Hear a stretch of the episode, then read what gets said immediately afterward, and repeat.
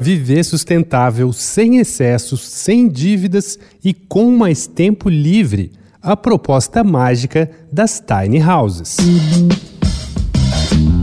Dois pontos. Uma conversa sobre quase tudo com Daniel Almeida.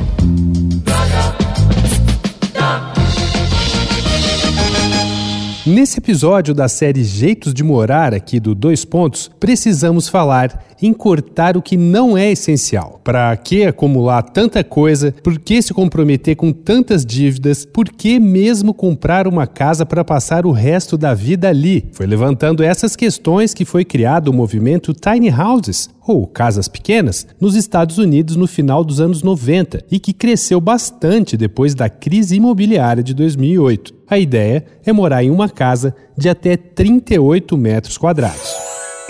Essas casas feitas sob medida, com acabamento e design diversos e bem interessantes, são também uma solução para quem busca um morar mais consciente e minimalista, com muito mais liberdade, com muito mais tempo e dinheiro livres para investir do jeito que achar melhor. Inclusive, algumas dessas tiny houses, geralmente construídas com métodos construtivos rápidos, sustentáveis, como estruturas de steel frame e madeira certificada, ou módulos de containers reaproveitados, se materializam em versões fixas ou montadas sobre rodas. Esse jeito enxuto de morar já chegou ao Canadá, Austrália, Nova Zelândia e na Europa.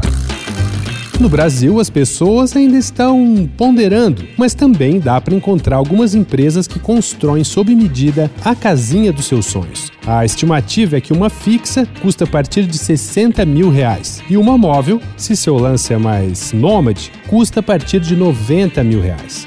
O limite é sua imaginação e seu bolso.